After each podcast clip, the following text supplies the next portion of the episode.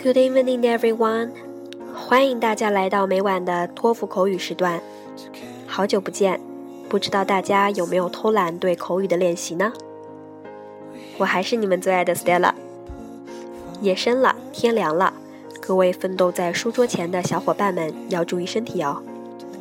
今天十一月十八号的托福考试，不知道各位小伙伴们是否发挥出自己理想的水平？那么今天我们就。托福口语独立任务来给大家进行简单的分享，为考过试的同学进行回顾，为即将考试的小伙伴们进行考前热身模拟练习。准备好了吗？下面我们来看题。What kind of clothes do you like to wear？你最喜欢什么类型的衣服呢？好了，我们破题一样，从我们是学生的角度出发。嗯，那么这个衣服得好看。这个衣服也得穿着舒适，那么我们的答案可以出来，我们一起来看一下。From my perspective, a kind of clothes I like to wear is t-shirt, and here are my two reasons.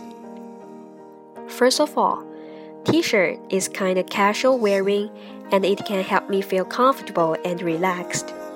Like me, I'm a high school student. I have numerous school things to deal with. More specifically, I mean American literature research, chemistry lab report, human geography paper, or maybe I'll go outside to play basketball with my classmates. So t-shirt is much more softer, looser, and more relaxed than the other type of clothes.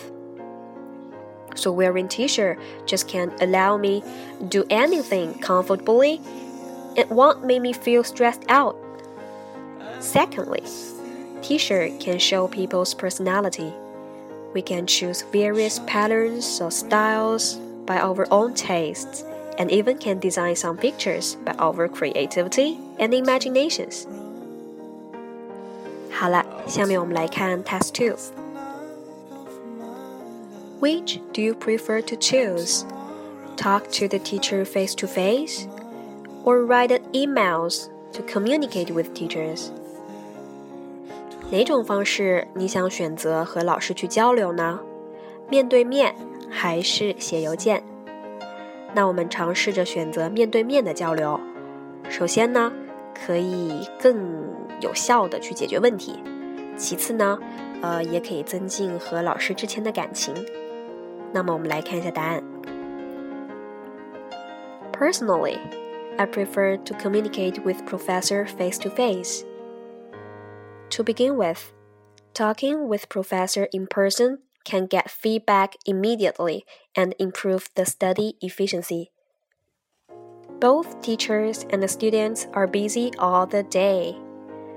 So if I write an email to teachers, maybe they will not log in the email account every single day to notice my questions so they cannot deal with them in time. Like me. Sometimes I may have questions about the title of my Chinese paper, the procedures of my chemistry experiment, something like that.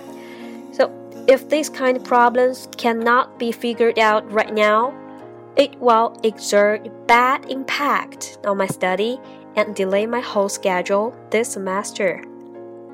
And secondly, talking with professor face to face can build a much closer relationship with them.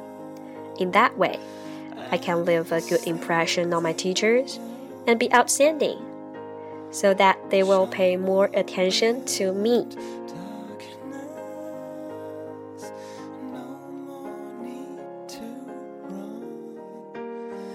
好了，今天的分享就到这里，希望小伙伴们能够从中获得一定的启发和帮助。 下次将带来二十六号托福考试口语小范围的分享，大家一定要积极练习，踊跃提问哦！拜拜。